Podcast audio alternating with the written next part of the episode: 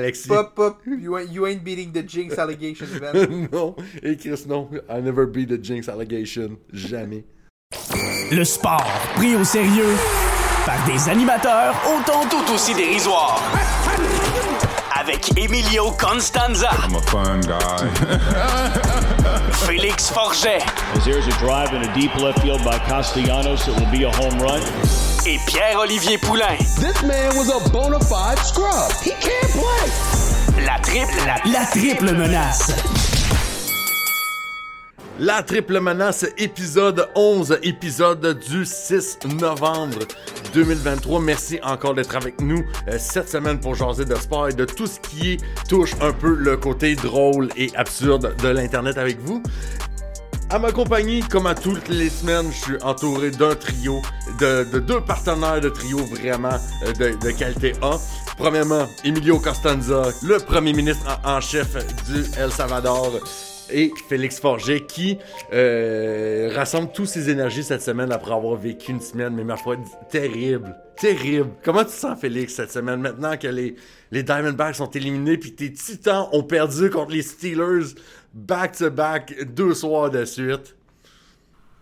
Tu sais quoi, j'essaie de me dire au moins que ma session est finie, que le- les gros méchants examens peuvent plus me faire mal, mais mettons, me- sur le plan sportif, avec euh, Canadien qui fait 1 point sur 6, euh, les Titans qui perdent, les Rams qui perdent, les Diamondbacks qui perdent, euh, les Yankees qui jouent plus depuis longtemps, euh, les Timberwolves au moins, les Timberwolves c'est peut-être le seul point positif de la semaine, mais sur le plan sportif ça a été...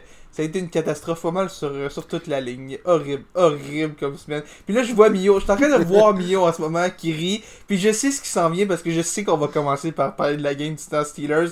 Puis je sais qu'il attend juste de me rentrer dedans. Fait que Mio, je vais te laisser l'honneur de, de faire un petit retour sur cette game-là. Je sais que t'attends ce moment-là depuis. euh, t'attends ce moment-là depuis jeudi soir à 11h du soir. En fait, Mio. Mio j'ai mon cellulaire dans les mains, je vais ouvrir mon option horloge, puis je vais te donner une minute chronométrée exactement pour faire ta parade de la victoire de ce premier, la triple menace bowl entre les Steelers. Et ça, ça part maintenant, t'as une minute. Les Steelers de Pittsburgh sont une excellente équipe de football. Ce qui fait en sorte que oui, ils devaient gagner, et ce qui fait en sorte que non, il n'y avait pas de, il n'y avait pas de question sur qui allait remporter ce match-là entre une équipe des Titans totalement horrible qui ont totalement foiré leur tank job, qui ont décidé quand même d'y aller de l'avant avec ce noyau-là pour essayer de rescaper quelque chose. Let it go, bruh. It's already over. They're already dead. Euh, les Steelers de Pittsburgh euh, ont montré, encore une fois, par leur défensive euh, A1, en fait le talent, plus sur la défensive A1, euh, qui vont faire tout ce qu'il faut pour gagner. Et TJ Watt n'a pas besoin d'un casque pour aller frapper un 15 autre joueur. Il est allé à l'école Mason Rudolph. C'est bon. C'est- T'as fait un 50 secondes, t'as respecté dans les temps, c'est très bien, Mio. Félicitations euh, d'avoir euh, euh, gagné ce, premier triple menace bowl. Je lance l'invitation en passant, on en avait jasé à un moment donné. Je pense qu'on on devrait faire ce genre de ce genre d'affaires-là, mais en faisant des, des, diffusions en direct, que ce soit, mettons, les Steelers qui affrontent les Titans, les Red Sox qui affrontent les Yankees à Félix, les Raptors qui affrontent les Timberwolves. C'est des affaires de même un peu que. Laissez-nous savoir si ça vous tente. Envoyez donc, ça serait, ça serait drôle de, de tout. de, que tout le monde vague sur euh, l'équipe gagnante de, ce côté-là. Mais je vais, je vais me faire un peu le, le- le conseiller de couple, un peu, de la triple menace. Les gars, on essaie d'être positif. On essaie de montrer que, tu sais, malgré tout ça, euh, on, peut être capable de montrer du positif. Là, je, veux entendre chacun de vous parler d'un peu du côté bon de l'adversaire parce que là, il faut quand même rester. euh, euh, laissez parler vos émotions un peu. là. On, est, on est en thérapie de couple. Laissez-vous parler. Je vais y aller en premier parce que, écoute, Mio, tes Steelers ont gagné, puis je vais quand même te faire l'honneur de te donner un peu d'amour euh, avec euh, trois points positifs que j'ai retenus pour euh, les Steelers dans ce match-là. Euh, le premier point positif que j'ai retenu, je pense que ça va sans dire que c'est la ligne défensive des Steelers. TJ Watt et Alex Highsmith. L'intérieur de la ligne offensive des Titans est intéressant, mais pour ce qui est des plaqueurs des deux côtés, c'est- comment je dirais ça en mots très polis, c'est pénible, c'est horrible, c'est à se, à se mettre les yeux dans l'acide. Euh, et euh, TJ Watt et Alex Highsmith l'ont bien compris. Le pauvre Andrew Dillard qui s'est fait malmener tout le long du match par Alex Highsmith et TJ Watt qui a réussi à saquer euh, Will Levis sans même avoir de casque. Ça a été quand même une ça a été quand même une bonne leçon d'humilité pour, pour ces deux gars-là. Dillard qui d'ailleurs s'était fait malmener aussi par Mars Garrett pour 4 sacs plutôt cette année. Euh, contre ces gros, ces gros euh, chasseurs de corps-là, c'est pas nécessairement facile pour ces, ces, ces deux plaqueurs-là. Euh, L'autre point positif que, que, je retiens de ce match-là, Mio, euh, Jalen Warren, pourquoi n'est-il pas le porteur de ballon numéro 1 des Steelers? Euh, il est vraiment meilleur que Najee Harris. Et Najee Harris, je comprends qu'il est peut-être pas dans le même style, dans le sens où c'est plus un gars qui court en puissance, qui est plus, euh, qui est plus violent, qui a d'assumer peut-être une plus grosse charge de travail, pendant que Warren vient un peu changer le, le, le rythme. Mais Warren est tellement plus explosif, tellement plus dynamique. Ça me, je, je comprends pas pourquoi il est pas numéro 1. Est-ce qu'il y a une raison? Est-ce que c'est Matt Canada? Est-ce que c'est. Je pense que, je pense que ben, le talent de Najee Harris est peut-être plus là par le fait que ce soit un choix de première ronde. Puis, puis qu'il est allé à Alabama. Ouais, exact. Ouais. On veut comme essayer de maximiser ouais. un peu, je pense, le talent de ce côté-là. Mais je, plus, plus les semaines vont, plus je me pose cette question-là aussi. Euh, je vais être très honnête. Là. Ouais, c'est, c'est, je sais pas, ça, je l'ai, je l'ai vu, puis il était inarrêtable. J'ai l'impression qu'il courait pour 25 verges chaque fois qu'il touchait le ballon, puis c'était, c'était vraiment spécial. Et mon dernier point positif, euh, un point positif que je ne peux pas dire de mes titans pour ce match-là, mais que je peux dire de, pour tes Steelers. Moi, on m'avait dit avant ce match-là que la ligne offensive des Steelers était euh, très douteuse, et ça a fait en sorte que je m'attendais à ce que Jeffrey Simmons, Denico Autry, Arden Key, Harold Landry soient capables de mettre un peu de pression sur Kenny Pickett. Et en fin de compte, il y a eu un grand total de zéro sac du corps pour les Titans. Euh, Broderick Jones, qui, si je ne me trompe pas, faisait un de ses, un de ses premiers départs, un de ses premiers matchs euh, en tant que partant, a fait de l'excellent travail dans ce match. Il a été vraiment très solide, puis le reste de la ligne a été, a été très très très très bonne aussi. Euh, Mio, je te lève mon chapeau, bravo pour cette victoire-là, euh, qui était à lever le cœur. Vraiment, euh, c'est jamais excitant une victoire des Steelers, mais euh, ils ont trouvé le moyen de gagner, et ça le plus important. Et on a quand même eu le droit à un bon match dans l'ensemble, c'est le plus important, même si au final c'est peut-être les arbitres qui ont volé le show pour une bonne partie du match. Euh, beaucoup trop de pénalités. Surtout le premier quart, c'était quoi, 7, je pense? Euh, J'avais 9, moi. Il y, en avait, il y en avait vraiment, ça arrêtait plus. Des deux causes. Ça a commencé avec. Je pense que les Steelers en ont eu 4 de suite, les Titans en ont eu 4 ouais, de suite, c'était terrible. Ça arrêtait juste plus. Ranger le sifflet à un moment donné, laisser les en jouer. plus, il a bien fallu que ce soit euh, contre les Titans pour que les Steelers marquent sur leur premier drive euh, offensif du match. Ouais, Il a fallu que ce soit contre les Titans. Matt Canada. Non, mais il fallait que Matt Canada vienne ses lignes de côté pour que les Steelers deviennent une équipe de première drive offensive. C'est juste ça. C'est juste ça. Okay, juste ça, mais après, après le premier touché, c'est leur, euh, leur journée off. Ouais. Mio, qu'est-ce qu'on peut t'entendre de ce côté-là euh, après cette victoire-là? Ben écoute, de, de peine et de mal, j'ai eu à trouver trois points positifs d'une équipe de bums comme les Titans du Tennessee, avec des joueurs Upper Wash, tout ça. Euh, on, on, on, reste positif. On reste positif. On, on a fait aucune attaque personnelle. On, okay, est, on est dans un safe space. Okay, on est dans un safe space. J'ai bien aimé la performance de Derrick Henry. Il est arrivé quelques jeux où je regardais Derrick Henry courir avec le ballon, puis je dis, les gars, what the fuck? Vous êtes trois dessus, pognez-y les jambes, quelque chose, faites, ouais. faites-le tomber. Grab his dick and twist it! Derrick Henry, euh, c'est un Derrick Henry des beaux jours qui s'est euh, pointé euh, jeudi soir euh, au, je m'en dis au Wine Stadium, là, mais Dieu, Dieu sait que ça s'appelle plus de même maintenant. Euh, non, c'est ça, Derrick Henry a été excellent. Derrick Henry des beaux jours. Derrick Henry qu'on avait besoin en fait du côté du Tennessee depuis la semaine 1 pour peut-être se donner une meilleure chance que euh, d'être 3-5. Euh, ensuite, un deuxième point que j'aurais, c'est euh, Mr. Mayoman. Will Levis a été, a été bon. Il n'a pas été excellent. Il n'a pas lancé de toucher. Il a, il a mais il n'a pas lancé d'interception non plus. Oui, mais en même temps, cette ah, interception-là... Ah, ah, Peut-être à la une fin. À fin une à fin. C'est ça, une à la fin. Une tenter, tenter de, de, faire quelque chose. Mais euh, malgré qu'il avait l'air un peu stressé dans ses lancers, euh, qu'il avait l'air parfois peut-être de, de, de, de surestimer peut-être la portée de son ballon ou peut-être de sous-estimer même la portée du ballon qu'il peut lancer, a quand même été euh, super bon. A quand même lancé pour 262 verges, qui est euh, une centaine de plus que Kenny Pickett en, a fait avec seulement trois passes converties de plus. Fait qu'il était excellent, un bon futur. Je pense que Félix finalement euh, aura un bon corps arrière du côté du Tennessee. Je sais, yes. je sais que Ryan Tannehill a déjà yes. été Pro Bowl euh, malgré tout. Là. Mais, euh, mais bon, ça, c'est un autre sujet euh, scandaleux. Puis dernier point quand même, euh, quand même sous-estimé, je pense, mais Nick Folk, le, le, le, le, botteur vétéran de 39 ans. Ça sera pas bien long, Pop, il s'en vient, il s'en vient là aussi, justement. Là. Euh, mais Nick Folk, qui, euh, à date, euh, si je dis pas de bêtises, Félix, est toujours parfait chez, chez les Titans en termes de, de, de, de de conversion. Là.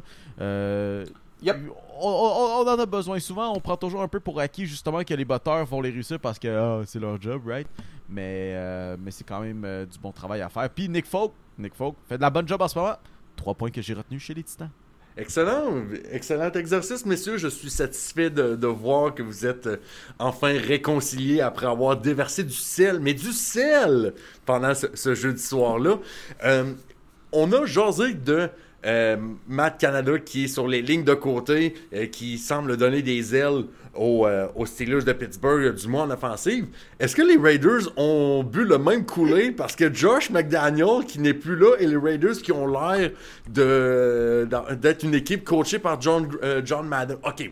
Vous me direz, c'est les Giants. OK? Daniel Jones n'est plus là. Best QB in the league. Ça, c'est sûr qu'il était pas là quand. C'est sûr que ça fait mal quand ça arrive. Mais est-ce que les Raiders, en tout cas, je- vois qu'on sortait les, cigares après, après la victoire d'aujourd'hui. Euh, on est-tu rendu vraiment à, une équipe qui va vraiment exploser maintenant que Josh McDaniel n'est plus là euh, du côté de Las Vegas?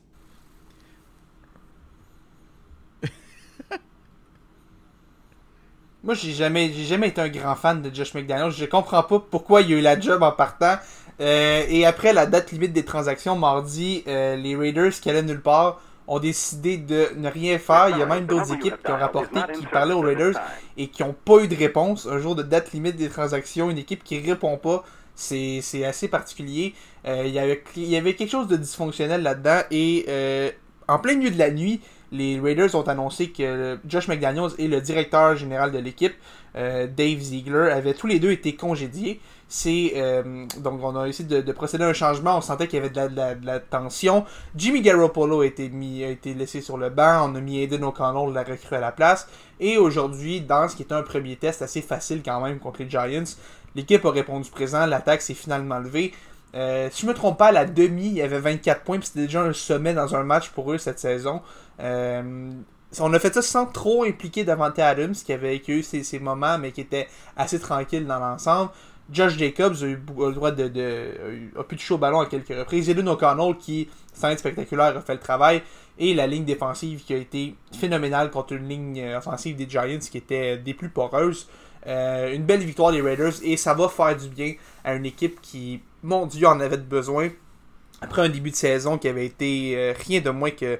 J'ai pas envie de dire catastrophique parce qu'il y avait quand même quelques victoires, mais c'était pas facile. On sentait qu'il y avait quelque chose qui fonctionnait pas. Puis là, ça.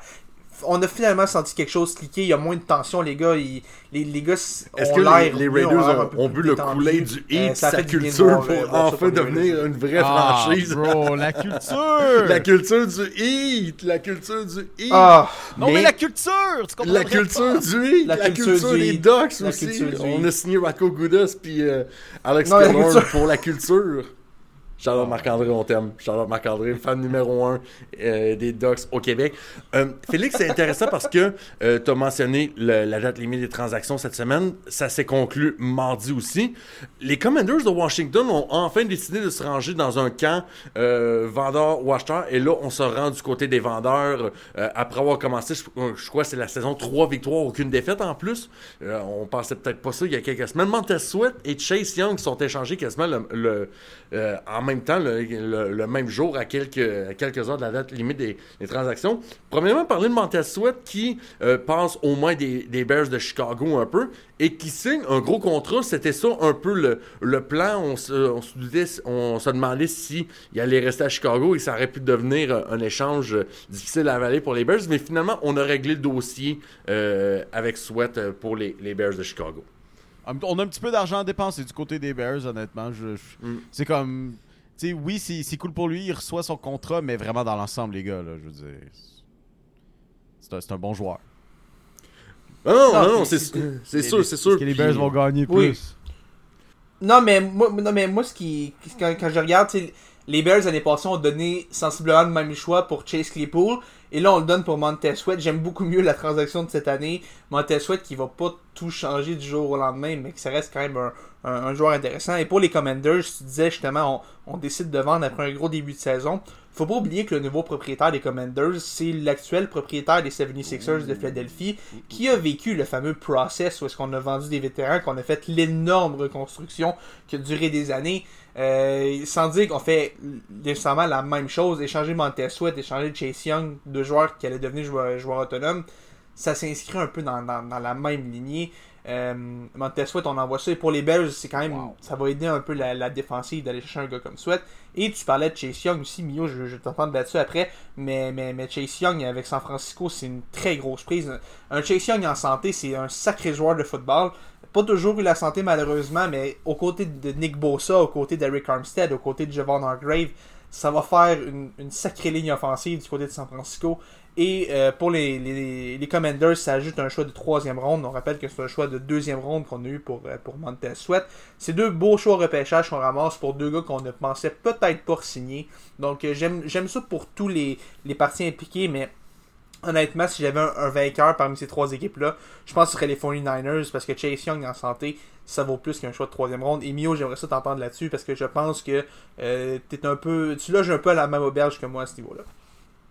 Euh, je loge à la même auberge que toi, mais tu sais, je suis un fan des Steelers. La défensive, c'est comme. C'est mon petit dada à moi, là. Ouais. Puis de voir justement une équipe sur papier aussi puissante que les 49ers, c'est tough. Finalement, peut-être que les Steelers n'auront pas la meilleure défensive à la fin de la saison, right?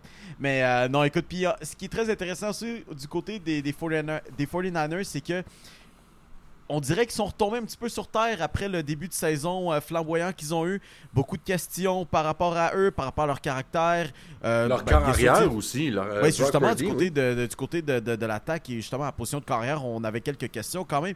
Ben, qu'est-ce qu'on peut faire pour essayer d'améliorer un peu notre situation? Ben, essayer d'avoir un meilleur effectif, puis en même temps en allant chercher un joueur de la trempe de, de, de- de Chase, euh, pas de Chase Claypool, je vais dire, mais Chase Chase, Young. Young. Ben, exact. On, on s'assure au moins que si on, si on a peut-être une défensive qui va être souvent sur le terrain, ben, on va s'assurer qu'elle soit euh, le qu'on laisse le plus de temps possible à l'attaque parce que euh, on a vraiment des gros canons du côté de la défensive des 49ers. Puis c'était une, une défensive qui était déjà assez excellente. Et maintenant, euh, je pense que le, le- le- a plus de limite, il n'y a plus de plafond pour où est-ce que cette équipe-là peut aller euh, défensivement. Là. Maintenant, c'est juste. Il faut juste que l'attaque retourne un petit peu dans leurs bonnes habitudes de début de saison, mais ça, ça fait peur du côté des 49ers, honnêtement. Ça fait peur. Les gars, je veux conclure ce, ce bloc football en entrée de jeu du podcast en euh, lançant des fleurs à deux personnes, deux carrières dans, dans la NFL qui se sont illustrées cette semaine. Mio, fan des Steelers.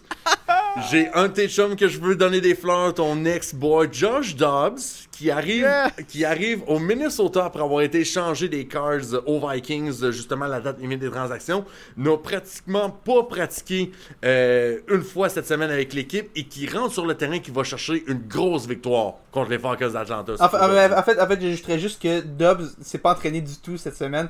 En fait, il- Ok, non, c'est pas du tout, du il, tout. il il s'est tellement pas entraîné avec l'équipe que pendant le match, l'entraîneur Kevin O'Connell, quand lui- il lui relayait les jeux, pouvait pas juste lui donner le nom du jeu parce que Dobbs avait pas eu le temps de rien apprendre. Fait qu'il donnait à peu près un indice de ok, lui faut qu'il fasse tel tracé, lui faut qu'il fasse tel tracé. Fallait que les deux se l'image que Dobbs réussisse à relayer l'information. C'était, il a fait ça assez vite, mais oui Mio, euh, Mio, je t'entends un peu là-dessus, mais c'était tout- toute une performance de Dobbs aujourd'hui. je suis tellement, tellement content juste avant que, on- que ça, tout ça se passe bien parce que on a, on a, de, de- on a des preuves audio qui existent avec ce balado-là de moi qui est après Joshua Dobbs. Je, je ne peux qu'être content pour Joshua Dobbs. Je le voyais peut-être un jour être le numéro 1 chez les Steelers après Big Ben. Les Steelers avaient peut-être d'autres plans, mais Joshua Dobbs qui. Je veux dire. Il, a fait, il a fait l'opportunité cinq équipes là, en, en seulement quelques mois. Il a fait cinq équipes différentes. là. Exact. Puis lui, puis, euh, puis lui, au, euh, au Cardinals, ben, c'était comme un des seuls points positifs que j'avais un petit peu cette saison. euh, c'était justement Joshua Dobbs. J'avais un petit peu espoir que les Cards avaient euh, allaient chercher comme trois victoires euh, en début de saison. Puis finalement, ben, on échange Joshua Dobbs parce que finalement, du côté des, euh, des Vikings, on se dit, hop, il y a peut-être quelque chose ici. Puis en effet, Joshua Dobbs qui réussit quand même 20 de ses 30 passes. euh, a réussi à ne pas lancer une interception et deux touchés quand même dans un match où Félix l'a dit n'a pas, n'a pas vraiment pratiqué, n'a pas vraiment eu le temps de, de, de, de connaître le, plan de match. Mais euh, non, écoute, euh, je, je, je, suis aux cieux en ce moment. une Euh, passe de toucher en plus à la dernière séquence à l'attaque, justement, en toute fin de match, justement, pour aller chercher une quatrième victoire de suite pour les Vikings, qui se retrouvent maintenant au-dessus de 500 officiellement avec un dossier de 5 victoires, 4 défaites. N'eût été peut-être, euh, peut-être si les, les Lions de Détroit échappent leur prochain match la semaine prochaine. Euh, échappent leur prochain match, ben on se retrouve avec euh, un match d'écart alors que les, Vikings du Minnesota avaient commencé la, saison avec un- une victoire et quatre défaites. Il y, a, quelque chose qui se trame au Minnesota. On est déjà en position de faire les séries. Peut-être que Joshua Dobbs va être euh, un peu la, solution pour justement remplacer euh, Kirk Cousins, qui, on le rappelle, manquera le, reste de la saison. Et finalement, euh, deuxième, euh, mon deuxième pomme de la semaine, CJ Stroud, qui a probablement, qui vient probablement de cimenter sa nomination pour la recrue offensive de l'année. 470 verges, 5 passes de toucher. Une recrue. Il a même pas 23 ans. C'est incroyable ce qu'il fait en ce moment avec, les, avec une équipe qui n'est pas aussi équipée en termes de receveurs chez les Texans de Houston. Donc, euh, ben, c'est ça. Avant un peu que, que Félix euh, se lance là-dessus, là, euh, oui, tu l'as dit toi-même, 470 verges pour euh, CJ Stroud dans un match quand même très enlevant offensivement. Euh, 30, euh, 30 passes réussies sur 42 verges, 5 passes de toucher quand même. Puis, euh, 3 de ses receveurs quand même ont réussi euh, à, euh, atte- à atteindre justement le cap des 100 verges en, euh, je dis bien, euh, Noah Brown, Dalton Schultz et Tank Dell. Tu parlais de, Stroud Pop. Euh, moi, il y a une stat qui m'a fasciné de lui, qui est rendu déjà à 14 passes de toucher cette saison. Euh, Kenny Pickett, en carrière, est à Yo! 13 passes Yo! de toucher. Yo! Et Yo, what CJ the fuck? Stroud, What et the CJ fuck? Stroud est à What the 14. fuck? Non mais, Yo, what the Non, mais- fuck? non mais moi je dis ça de même. Moi tu me dis, CJ Stroud a qu- 14 passes de toucher cette saison. Kenny Pickett en a 13 en carrière. Et Kenny Pickett est là depuis une saison complète de plus. Mio, je m'excuse. Ok, mais, qui, euh, qui, va, qui va aller dans les séries entre les deux? Aucun. C'est Aucun. pas ça la question. Lequel est sur une équipe gagnante? Ben oui, mais c'est parce que c'est pas tout le monde qui Ben a oui, ben, ben oui, ben, c'est ça. Besoin de gagner des games, tabarnak. Mio qui vient de manger. Mio qui vient. Callis, il a failli perdre à Baker Mayfield. Ah, mais il les a ramenés, ils ont ramené à lui tout seul en fin de match. Pour non mais, non mais Mio, tu sais à quel point je suis un fan des Titans. Quand CJ Stroud a complété la remontée en fin de match, qu'il restait à peu près une quarantaine de secondes puis deux, temps d'arrêt, j'ai réussi à monter le terrain puis a lancé sa passe de toucher. J'ai pas été capable de me retenir d'être heureux. C'est un rival de division, c'est un rival direct, mais j'ai lâché un cri de satisfaction. J'étais tellement heureux. J'adore ce gars-là, j'adore la confiance, j'adore le niveau de jeu qu'il offre en ce moment quel joueur CJ Stroud et ça me fait chier parce que je vais devoir l'endurer dans ma division pendant 15 ans encore mais quel joueur C'est comme si, je- comme si je devais aimer Joe Burrow. Là. Puis tu sais, je dis ça, puis les, ça. les Bengals gagnent en ce moment, mais il y a aucune chance que tu vas me voir être genre content que Joe Burrow gagne une game. Surtout ce soir parce qu'il pourrait finalement rattraper les Steelers euh, au classement. là. Avant de conclure, euh, ju- juste une dernière stat avec vous autres. Euh, CJ Stroud, qui est devenu le 14e carrière de l'histoire, a réussi un match d'au moins 470 verges et 5 passes de toucher. Le plus jeune là-dedans, c'est dans ce groupe-là, c'est quand même le plus jeune à seulement 22 ans. Euh, en termes d'âge, il bat des gars comme Patrick Mahomes, Matthew Stafford, Norm Van Brocklin. Et je faisais la, la- la recherche justement par rapport à ça. Puis je viens de euh, j'avais, j'ai comme découvert que Matt Schaub, en genre 2012 a fait genre 527 verges puis 5 passes de toucher. Oui. En 2012 contre Jacksonville. Oui, je me souviens de cette game-là. Hein? Oui, je- of all people. Je sais pas pourquoi je me souviens de cette game Je sais pas pourquoi je me souviens de cette game-là, mais je me souviens très bien. Quand je me souviens de la game de 7 touchés de Matt Flynn, que j'ai parlé de cette game-là aujourd'hui. Je je sais pas pourquoi je me souviens de cette game-là de match-up, mais oui, je m'en souviens très bien. Mais CJ Stroud est meilleur que match-up, Pat-. Patrick Mahomes, Matthew Stafford, Norm Van Brocklin, Matt Flynn, Peyton Manning, Joe Namath, Matt Schaub, on en a parlé, Big Ben Roethlisberger, shout out aux Steelers de Mio, Dan Marino, Tony Romo, Joe Montana YA title et Drew Brees et maintenant CJ Stroud dans le club avec 470 verges et 5 touchés. Yes. Baseball, mesdames, Merci. messieurs, Ben baseball. Tu, tu m'as comme un peu pris le, le dessus. J'étais comme. J'étais comme prêt à la frapper finalement. C'était comme une curveball. Non, finalement. retiré au deuxième, comme- retiré au deuxième coussin. euh. Non, exact, exact. Je, je m'en allais me lancer. Mm. Parce que moi, l'affaire, c'est que je veux tee up un peu Félix là-dessus. Là, parce que. Encore? Ben oui, ben comment, comment, comment j'ai terminé un petit peu l'épisode la semaine dernière, je me suis dit, ah, est-ce qu'on va avoir un Félix un peu joyeux ou un Félix un peu mélancolique, un Félix un peu en crise? Puis genre, je suis allé me coucher cette semaine, puis je suis comme, hey, tu sais, les Diamondbacks peuvent perdre, puis asti que je peux me payer de la tête à Félix s'ils perdent. Puis, ben maudit, ils ont perdu! Non. Marcus non, Simeon, non, non, non. Blue Jays Legend, est un champion de la série mondiale. Euh, avant d'une analyse vraiment en profondeur, les gars, là. Félix, comment, comment, comment on se sent Comment on se sent de cette équipe de losers, là? On se, on se sent triste d'avoir perdu, mais, mais on se sent vraiment heureux d'avoir vu cette équipe-là que, on rappelle, Quand même. personne n'attendait personne n'attendait en série cette année. Pas en série mondiale.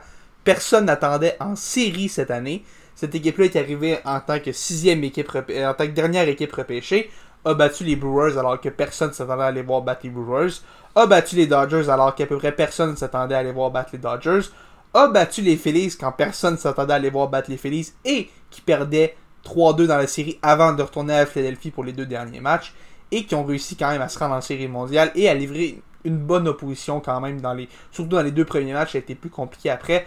Les Diamondbacks ont livré un, un vaillant effort et je pense que dans l'ensemble cette saison là est bien plus qu'un succès. Ça s'est pas terminé en série mondiale comme on l'aurait probablement espéré en Arizona mais je pense que les gars, les gars des Diamondbacks peuvent se taper sur l'épaule peuvent être tellement fiers de tout ce qu'ils ont fait parce que c'est un jeune noyau qui va juste s'améliorer avec les années. Corbin Carroll s'en va nulle part, Gabriel Moreno s'en va nulle part, Zach Garland est quand même jeune, Brandon Fott est là pour rester. Tous ces jeunes-là sont là pour rester et les Diamondbacks vont être une puissance dans la, MLB pour plusieurs années. Ben oui, puis Gabriel Moreno qui a fait un petit peu. euh, qui a fait un peu les nouvelles aujourd'hui, justement, Félix. Oui, Gabriel Moreno qui a gagné un gant doré dans la MLB, tout comme euh, son coéquipier en Arizona, Christian Walker, euh, qui a connu une série mondiale à oublier, mais ça c'est une autre, en fait des séries au complet à oublier, mais ça c'est une autre histoire. Euh, Gabriel Moreno qui continue de prouver aux Jays que peut-être que l'échanger c'était pas une excellente idée.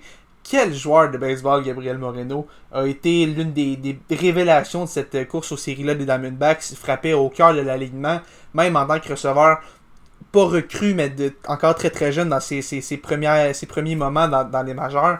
Quel début, de, quel début de carrière, quelle saison pour Gabriel Moreno.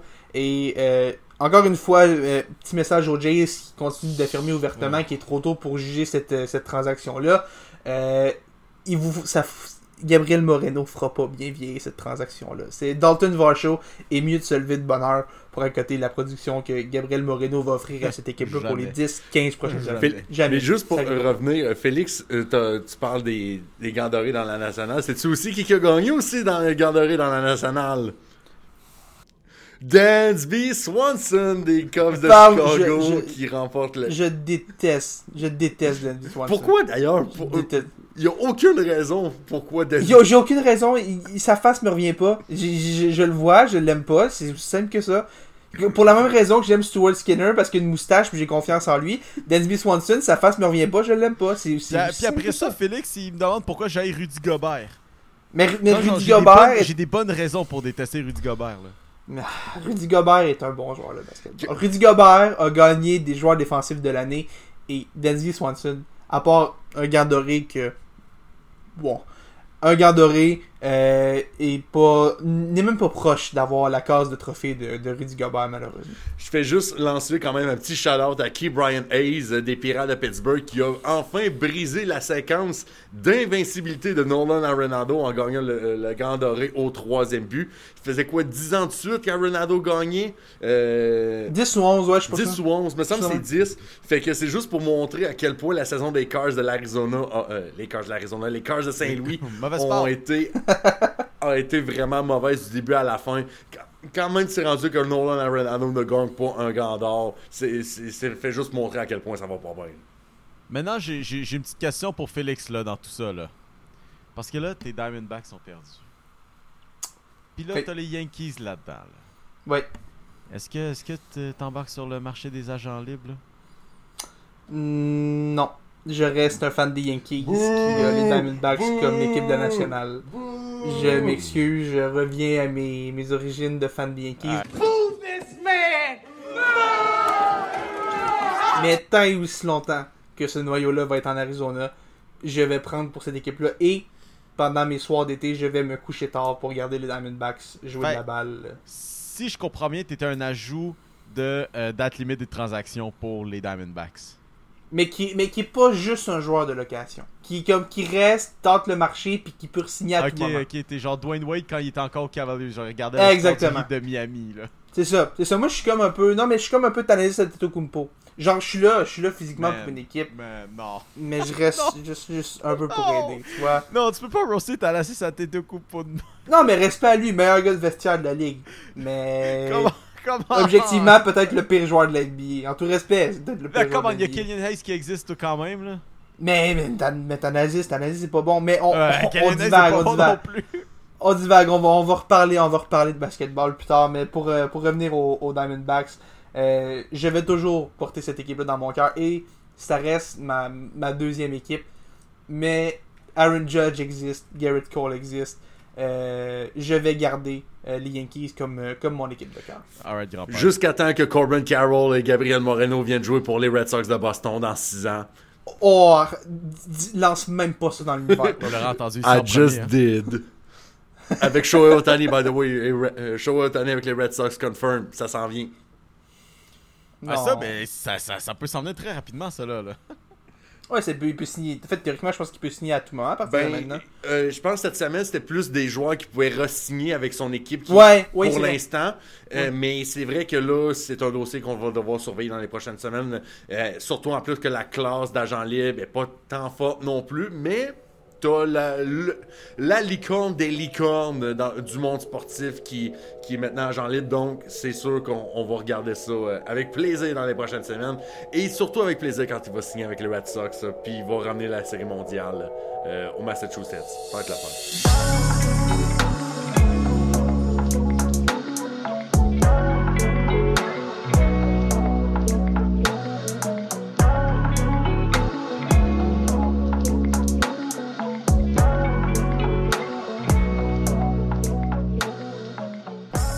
Triple menace édition du 6 novembre 2023, 2023, pardon, dis-je bien, partie 2. Euh, on a encore euh, du bon sport à jaser, puis euh, on s'en vient déjà sur notre équipe nationale, les Canadiens de Montréal, dans les mots de Biz, parce que c'est ce qu'on a eu un peu comme dernière semaine chez les Canadiens de Montréal, quelque chose d'un peu bizarre. Et ben, parmi tout ça, ben, je veux il y a un truc qui reste normal. Josh Anderson n'a toujours pas de but, mais quelqu'un d'autre en a un par contre, et c'est Juraj Slavkovski. Finalement, le choix de premier tour, ben, premier au total en fait, euh, commence à rapporter des dividendes, mesdames et messieurs. On commence à avoir de la production offensive. Euh, Félix, euh, est-ce que tu est-ce que, que as regardé bien le match? Est-ce que tu t'es couché des heures tard pour regarder les Canadiens perdre contre les Coyotes? Ah, mais Sl- Slav, c'était juste, par exemple, c'était juste le match du samedi. Fait qu'au moins, c'était un peu moins pire. C'était, ça rendait ça un petit peu plus agréable à regarder. Puis je travaillais sur, euh, DLC en même temps aussi. Mais euh, pour revenir à Slav un peu, je pense que c'est quand Charles Alexis était venu sur le, podcast que j'expliquais que euh, le fait qu'il soit avec Kirby Dak, c'est excellent pour son développement. Et euh, maintenant que Kirby Dak n'est pas là, euh, ça devenait problématique. Depuis ce temps-là, on n'a pas trouvé personne avec qui le placer pour que ça débloque. Euh, ça devenait un peu problématique. Et le fait de le, laisser avec Alex Newhook et Josh Anderson, qui était un trio euh, des plus pathétiques et moribonds, c'était absolument terrible. Il y avait rien qui. Le trio était constamment pris dans sa zone, créait rien offensivement. Donc maintenant, avec le, retour de Christian Dvorak et le fait qu'Raphaël Harvey-Pinard soit blessé, ça a permis à Martin Saint-Louis de, de, jongler un peu avec son, alignement. Et on a placé Juraj Slavkovski sur le, premier trio. Euh, de toute façon, le repêchant, c'était le plan à long terme de le mettre avec ces deux gars-là. Et euh, on lui a finalement donné une opportunité, c'est de retrouver sa confiance, donner euh, un peu une opportunité, un vote de confiance aussi, justement. Et moi, ce que j'ai aimé, c'est que dès le début de la première période, dans un match qui, dans l'ensemble, tout le monde a pas très bien paru pour le Canadien, Mais dès le début de la première période, Slav avait l'air d'un monstre, avait enfin l'air du Slav qu'on avait vu dans le premier match avec Kirby Dak. J'ai beaucoup aimé à quel point il était agressif. On l'a vu attaquer le filet, on l'a vu, on a- il n'a pas eu peur de tirer et ça a rapporté avec son premier but de l'année qui, un peu ironiquement, est arrivé en avantage numérique sur une passe d'Alex Newhook, de qui il venait d'être séparé sur les, les réguliers. Mais c'était beau de le voir être un peu plus agressif. On, sentait qu'il avait reçu un peu ce vote de confiance-là, qu'il sentait un peu la confiance de son entraîneur.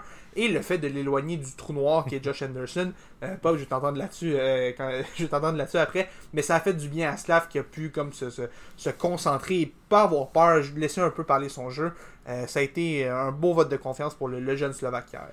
Puis justement, tu sais, je pense, je pense pas que le, le mettre sur le premier trio, oui, ça peut. euh, tu sais, je pense que ça peut être un, un vol de confiance sur papier, mais tu sais, je pense pas que Martin Saint-Louis avait perdu patience ou confiance à Kural Slavkovski. Fait que d'après moi, c'était c'était pas ça l'affaire. L'affaire, c'est que je jouais avec Josh Anderson. Josh Anderson, comme tu l'as dit, c'est un trou noir. C'est quelqu'un qui drague tout le monde en bas. C'est pas parce qu'ils veulent mal faire. C'est un bon joueur, c'est un bon gars, c'est un bon coéquipier. Tu sais, je puis- pas mal sûr qu'à l'extérieur de la patinoire, c'est une excellente personne. Mais ce gars-là n'est pas capable de développer une chimie avec personne depuis le début de la saison. On se rappelle, qu'est-ce qu'on disait dans les deux, trois premiers matchs de la saison? Euh, Ah, mais tu sais, Suzuki, Caulfield, ben, on trouve pas, on trouve pas personne qui. Puis on trouve qu'ils sont tranquilles. Il jouait avec Josh Anderson. Ce gars-là, un, n'est pas capable de scorer même avec une prostituée sur Sainte-Catherine pour commencer. Et deux, euh, malgré qu'il soit une vitesse, ben c'est un peu comme on l'a vu depuis qu'il est arrivé à Montréal. C'est un bon match, quatre moyens, euh, un mauvais, un bon, puis on retourne le cycle en même temps. Puis euh, on pouvait pas séparer Tanner Pearson, Brandon Gallagher et Sean Monahan, qui proba- probablement la troisième ligne la plus performante de la ligne nationale. Donc, à un moment donné, il, fallait que, il fallait que quelqu'un se sacrifie un peu. Peut-être Raphaël Harvey Pinard était un peu l'agneau sacrifié pour que ça arrive. Mais en temps, Josh Anderson, euh, là où ce qui était, puis mettre Juraj Slavkovski, ben, est-ce qu'on peut avoir, on parle beaucoup de, de trio de vétérans, mais aussi un trio de jeunes qui peut arriver parce que moi, j'y crois vraiment au. euh, au, au potentiel de Juraj Slavkovski. On l'a vu dans les trois premiers matchs quand justement il jouait avec Kirby Doc. Oui, il atta- attaquait peut-être pas le filet, mais on sentait qu'il créait des jeux quand même. Fait que peut-être lui donner ju- juste une petite dose d'agressivité puis de, tape dans le dos. Là, Euh, ben là c'est sûr que là, c'est juste un match. Là. Il a marqué un, but euh, samedi soir, mais euh, c'est vraiment dans les 4-5 prochains qu'on va voir si c'est vraiment quelque chose qui peut rester constant. Mais on s'en parlera pas tout de suite. Je pense pas que euh, il va finir avec 30 buts et 70 points maintenant qu'il est, lancé. Mais euh, chaque petite victoire est bon pour lui. Puis euh, ça fait du bien, surtout que là, tout le monde aura commencé à douter de lui partout dans les médias cette semaine. Fait que euh, let's go, Uri. Let's go. Non, puis la, référence à Sainte-Catherine était absolument violente, Pop, j'ai adoré ça. Mais moi, je pense aussi, tu tu disais, ça permet tout le monde de, de retrouver un peu sa chaise, le retour de, de Dvorak. Moi, j'aime aussi ça pour Alex Newhook, que depuis le début, je vois comme un allié. Ce gars-là est tellement rapide et c'est tellement, il est tellement moins efficace au centre qu'il pourrait l'être, qu'il peut l'être à l'aile. Et on l'a vu, on l'a vu hier soir. Comme je disais, ça n'a pas été un match facile pour beaucoup de monde hier, mais j'ai vraiment aimé comment on, a senti un New York qui était plus détendu, qui était plus, plus libre un peu d'exprimer sa, vitesse son, son, son potentiel offensif.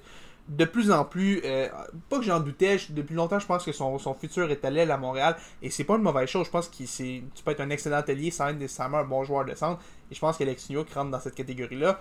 Euh, hier soir, ça me l'a prouvé à nouveau. On le vu à l'aile, on a vu un joueur qui avait l'air beaucoup plus créatif, beaucoup plus euh, confiant avec la, rondelle.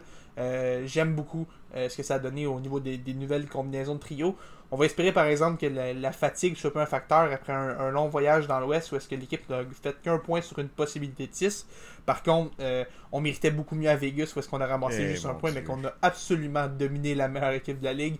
Euh, mais j'ai beaucoup aimé les, les nouvelles combinaisons. Je pense que si on laisse un peu de temps à ces combinaisons-là, qu'on laisse euh, le- la chimie s'opérer, je pense qu'on peut avoir de, de bons résultats pour les, les trois nouveaux trios formés. euh, par Ouais, exact, de retrouver un petit peu le chemin de, de la victoire. Mais euh, parlant de chemin de la victoire, euh, parlons donc d'une équipe qui ne l'a littéralement pas trouvé encore depuis le début de la saison. Et là, on parle là, quand même de presque... On, on s'approche, là, on est à un mois et des poussières d'activité, là, mais Ben, on, on est... la semaine prochaine, ça va faire un Ouais, que la ça. saison a commencé. Les, les Sharks de San Jose, je veux dire, au, au rythme qu'on y va en ce moment, je pense que la statistique disait que si, euh, je pense qu'on on est déjà euh, à peu près au euh, un dixième de la saison. Là.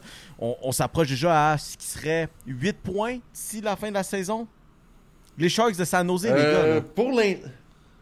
Pour. Attends, je Ouais, vais aller calcule calculer ça vite, vite, là. Ils ont joué 11... euh, divisé en... quoi, Firme ils ont firme de calcul. 11, Firme de calcul statistique. firme de calcul. P.O. Poulain. euh, divisé Non, mais- en non, mais- 11 euh, multiplié par 82.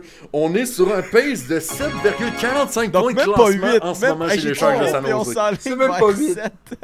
Euh, non, mais Hey, t'es généreux avec tes Non, c'est ça. Non, mais les boys des Sharks de San huit. c'est comme poverty franchise tout court. Il n'y a rien qui va. Puis même, juste avant qu'on se lance là-dessus, là, quand même, petite euh, statistique intéressante. Là. Euh, la soirée qu'on euh, enregistre l'émission, on avait dit quoi? Les Sharks de San Jose, c'est 12 buts de marqués au total cette saison-ci. Et Austin Matthews est à 11 buts à lui seul. Ce qui fait que, tranquillement, pas vite, il s'apprête à rattraper l'entièreté des Sharks de San Jose. Mais, pour de vrai, les boys, je veux dire, que, dire sur les Sharks? Ben écoute, c'est pas, pas vraiment une surprise. Là. On le voyait que les Sharks de San Jose, ça allait finir dans le bas de classement. Est-ce que ça serait aussi pire que ça? Pas du tout. Je pense que même dans les pires scénarios, euh, on pensait pas que ça serait aussi affreux de même. Mais on savait dès le début de la saison que on était un gros client pour le Macklin Celebrini euh, Tank Job pour 2024. Puis euh, ils font à merveille. Ils font ce qu'ils font à merveille. Ça veut dire perdre de façon spectaculaire. Fait que euh, ça, ça risque juste d'être comme ça pour le reste de la saison. Charlotte quand même à Mike Hoffman qui pensait peut-être s'en sortir un peu en quittant Montréal, mais Nope. finalement, oh, mais c'est juste drôle de voir à quel point, genre, San Jose qui viennent de donner deux matchs de suite Hey. avec au moins 10 buts, alors que dans toute la Ligue nationale, l'an dernier, il y a juste eu un match où il s'est inscrit 10 buts dans toute la saison complète l'année passée. Et là, les Sharks en sont deux, ils viennent de le faire back-à-back dans le premier mois de la saison. Non, les, les, les, puis les Sharks ont compris l'expression pourri pour Celebrini. Ils ont décidé d'y être fidèles à la lettre. euh, C'est ça le hashtag cette année? Ah, mais moi j'ai décidé que ça allait être celui-là. Pour il va en avoir. Il va en avoir, il va en avoir des. Il va, va en avoir des. Va, d'abord, ça va être Stinky for Celebrini, quelque chose comme ça en anglais. Mais moi j'ai décidé qu'en français ça allait être pourri pour Celebrini. Euh, mais en même temps, je veux dire, tu regardes le noyau, il y a quelques éléments intéressants. J'adore par exemple William McLean, qui est un de mes, mes espoirs préférés de la ligue. Mais tu regardes l'équipe qu'on a en ce moment, à part Thomas Chertel et le cadavre de Logan Couture. Oh, come Qu'est-ce qu'on a? on On a- on- Mais on a Ah, rien, on a rien d'autre à part ces deux gars-là. Timo Meyer est parti, euh, Joe Pavelski est parti, Joe Thornton n'est plus là, Patrick Brent Burns, c'est plus là. Brent Burns est plus là, Eric Carlson est parti cet été. Il n'y a plus rien, cette équipe-là a, a plus rien. C'était pas. ben, Personne ne s'attendait à ce qu'il soit aussi nul parce que c'est impossible de penser qu'une équipe va être aussi historiquement nulle.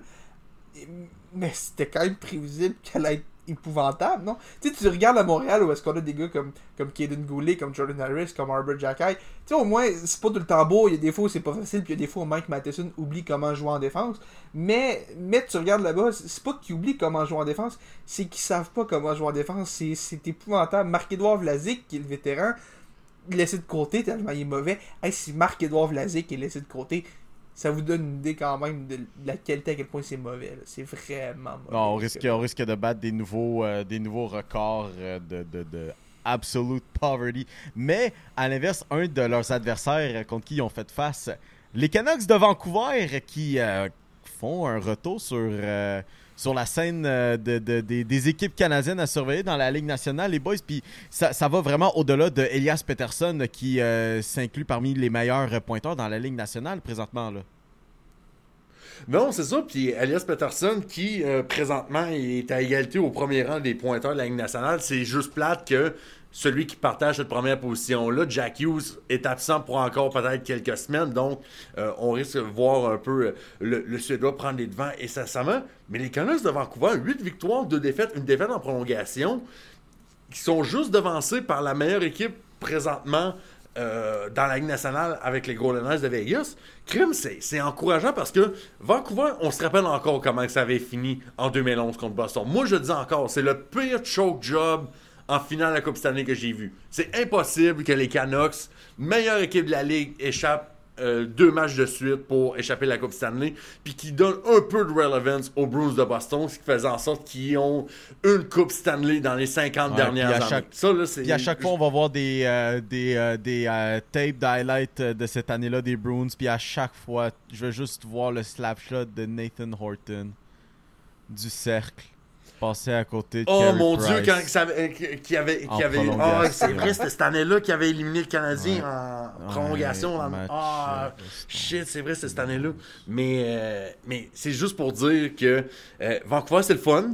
On a Elias Peterson qui probablement, selon moi, en ce moment même, est le meilleur joueur de centre de la Ligue nationale. C'est, oui, c'est beau, Oh, Ja- c'est oh. beau Jack Hughes. Attends, wow! Je, je- Wow! McDavid! non, non, non, non. En- cette saison, cette saison, on sait, on sait ce que Ok, Connor, fair. Mc- on- Connor McDavid va. C'est sûr qu'éventuellement, mais là, en ce moment, au moment où on se parle, celui qui livre la marchandise dans la position de centre dans la Ligue nationale, c'est Elias Peterson. Jack Hughes, c'est Wow. vraiment le fun. C'était mon pick pour l'MVP. C'est en train de devenir un de mes joueurs préférés de, dans toute la Ligue nationale, un peu comme Patrick Kane l'a été quand j'étais adolescent. Mais une combinaison offensive de, de pouvoir être, d'avoir un excellent lancer, de pouvoir créer des chances de marquer pour ses coéquipiers, puis d'être responsable défensivement. Je pense que de manière générale, c'est sûr que Conor McDavid offensivement contre Elias Peterson et Jack Hughes, c'est pas un, un débat qui, qui se tient. Mais quand on prend l'ensemble du jeu, pour moi, Elias Peterson, c'est le meilleur joueur de centre de la Ligue nationale en ce moment même. C'est clairement, de- clairement des gars- devant des gars comme euh, Austin Matthews ou euh, peut-être même Leon Draisaitl en ce moment. Fait que moi, je pense... Oui, vas-y. C'est extrêmement épicé, j'adore ça, j'adore ça. Puis j'ai vu quelqu'un, c'est drôle que tu parles d'Elias Peterson comme, comme ça, parce que j'ai vu quelqu'un hier qui disait que euh, Elias Peterson est le, le meilleur joueur que les Canucks ont eu depuis les frères Sedin, et je suis totalement d'accord Ouais, avec cette C'est vrai, très vrai. Et, vrai. et, et il y a eu un débat, et j'ai trouvé, la- il y a eu un débat, est-ce qu'il ressemble plus à Henrik ou à Daniel? Et la réponse que j'ai le plus aimé dans ce débat-là, c'est c'est les deux frères Sedin mis ensemble, Elias Peterson, et c'est vrai. Il y a les talents de passeur d'Henrik hein. et il y a les talents de tireur de Daniel. J'ai adoré cette comparaison-là. C'est comme si les deux frères Sedin s'étaient combinés en un. Ça fait Elias Peterson, et il joue au centre en plus.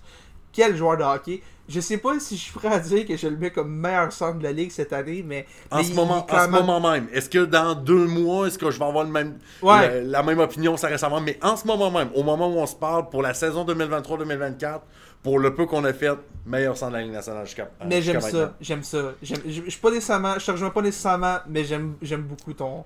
j'ai- J'aime ce que tu me dis là. Ouais. Puis ce qui, est- ce qui est le fun aussi, c'est que tu sais, tu vois un gars comme Brock Besser qui, qui est tellement le fun à avoir à jouer quand il n'y a pas de, sais, de peur d'être échangé ou quelque chose de même. On dirait que quand il n'y a pas de poids sur ses épaules, qu'il n'y a pas de, de stress extérieur, de distraction, ben on voit ce qu'il est en train de faire. Ce gars-là est capable de la mettre dedans. JT Miller qui Hey, euh, Miller, hein. va peut-être être, va, va peut-être avoir un contrat qui, jusqu'en 2030, va peut-être faire mal pour plusieurs années, mais en ce moment même, euh, je pense que les Canucks sont en mode on gagne maintenant. Je pense que c'était un peu le message qu'on avait gagné, surtout après qu'on ait tellement passé proche de, de se rendre en finale de la Coupe Stanley dans la, dans la bulle euh, en 2020. On se, rappelait, on se rappelait à quel point Thatcher Demko avait été dominant dans ces séries éliminatoires-là. Puis, c'est plate à dire un peu de, ce côté-là. On sait comment ça s'avait fini pour euh, Bruce Boudreau euh, l'année passée chez les Canucks de Vancouver. Mais Rick Tocchet fait de la, la sacrée belle job depuis qu'il est arrivé là. Fiche de 28 victoires, 14 défaites, 15 défaites en prolongation. Dans la manière que ça s'est fait, c'était vraiment pas recommandé, mais euh, au bout du final, ça donne les résultats. Puis Rick Tocchet fait un excellent travail avec les Canucks de Vancouver. Puis c'est le fun de voir une équipe canadienne qui peut challenger comme ça. Oui, il y a les livres, c'est correct. Euh, en saison régulière, ça marche. Puis encore là, même cette année, avec les changements, entre guillemets, qu'ils ont fait, ben, on voit encore la, la même image des Maple Leafs qui font juste, euh, qui sont juste bons offensivement en avantage numérique et que le reste, il n'y a pas grand chose de différent. Ben là, on a peut-être les Canucks qui pourraient peut-être devenir. euh, un, prétendant pour euh, peut-être une équipe canadienne qui peut faire un, bon bout de chemin en série. Surtout quand on regarde que les Oilers d'Edmonton et les Flames de Calgary sont respectivement 30 et 31e dans la Ligue nationale, juste devant San Jose en ce moment. Et mon Dieu. Non, c'est ça, ça fait vraiment un petit peu dur. Puis sinon, euh, parlant d'équipe canadienne toujours, avant qu'on passe au, basketball, Brady Kachuk a fait un petit peu les nouvelles cette semaine, peut-être pas pour les bonnes raisons. Commence à se mettre un petit peu euh, toute la partisanerie euh, à dos, là, euh, on en pense quoi du côté de Brady Kachuk? Est-ce que c'est juste une question de temps avant qu'il fasse ses valises puis s'en aille? Oh, je, je, vous, je, non, mais je vous remets un peu en contexte. Hier, donc, euh, donc samedi, euh, les sénateurs jouaient euh, à domicile face au Lightning. Et les sénateurs qui connaissent un début de saison horrible ont perdu 6 à 4 contre les sénateurs. Et euh, contre le Lightning. Euh, et euh, les partisans à Ottawa ont vraiment ont pas, aimé le spectacle qu'ils ont vu.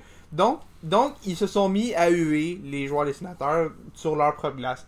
Et Brady Ketchuk, qui va être euh, mon bonnet d'âne de la semaine, capitaine d'eau douce, Brady Ketchuk, qui, en, en entrevue avec les médias après le match, a décidé plutôt que de dire on sait qu'il faut qu'on soit meilleur, c'est inacceptable de, de- de livrer ça comme performance à nos partisans. Non, a décidé de critiquer les partisans, a dit que c'est euh, injustifiable de... de, de- Euh, en fait, j'ai la, citation derrière moi et il comprend que la base de partisans est passionnée et il, comprend que, qu'il, aime quand c'est, quand c'est bon, mais euh, il aime pas que quand l'équipe fait face à de l'adversité, euh, on décide de se retourner contre eux en les huant un peu. Euh, et il explique que c'est pas parce que l'équipe abandonne que les résultats sont pas là. L'équipe travaille fort, les résultats vont. Le, processus, le processus va venir et les résultats vont venir. Moi j'ai envie de dire à Brady Ketchuk, euh, si t'as pas envie de te faire huer, donne quelque chose, donne une raison aux partisans de pas huer et de célébrer à la place. Parce qu'en ce moment, les sénateurs font à peu près tout, sauf donner des raisons de célébrer à leurs partisans. Les deux dernières semaines ont été absolument ridicules. Encore cette semaine, le cas d'Evgeny Dadonov, où est-ce que l'équipe a été obligée de, de laisser partir un choix de première ronde dans les trois prochaines années à cause du scandale. Et ça a coûté le, le travail de Pierre Dorion aussi en même temps. Euh, une autre semaine horrible pour les sénateurs. Et même Michael Endlauer, le nouveau propriétaire, qui a, qui a critiqué un peu la, la ligue en disant Ah, peut-être que la pas ligue... juste un peu, là, c'était... Non, pas juste un peu. Il a même dit ouvertement. Non, il a peut-être dit, il a dit ouvertement, peut-être que la Ligue le savait puis il voulait pas nous le dire pour avoir le meilleur prix possible pour la franchise. Euh, je pense pas que Gary Bettman a aimé entendre ça. Euh, honnêtement, je peux comprendre la frustration des partisans des sénateurs. Ça a été une semaine et même des semaines et des mois très très durs pour une, une base de partisans Oui. qui essayent juste d'avoir une équipe bonne. Puis surtout qu'on leur a vendu du rêve avec cette équipe-là, Claude Giroux, Exact. Vladimir Mais tu sais, Tarasenko, le bon noyau de J'ai jeunes. l'impression que c'est- c'est- cette semaine-ci, c'est- là, comme le, le point culminant. là. C'était c'était comme la goutte qui a fait déborder le vase toute cette semaine. là.